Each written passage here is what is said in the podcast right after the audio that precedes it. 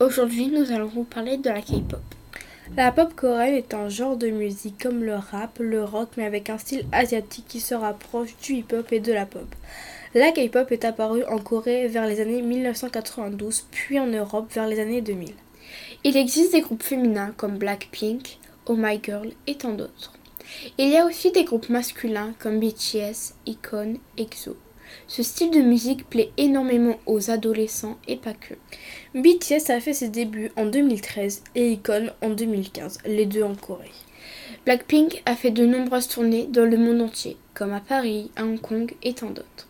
Si vous ne connaissez pas, nous vous conseillons Ball with Love de BTS, Bombaya de Blackpink, B-Day de Icon, Closer de Oh My Girl, Love Scenario de Icon.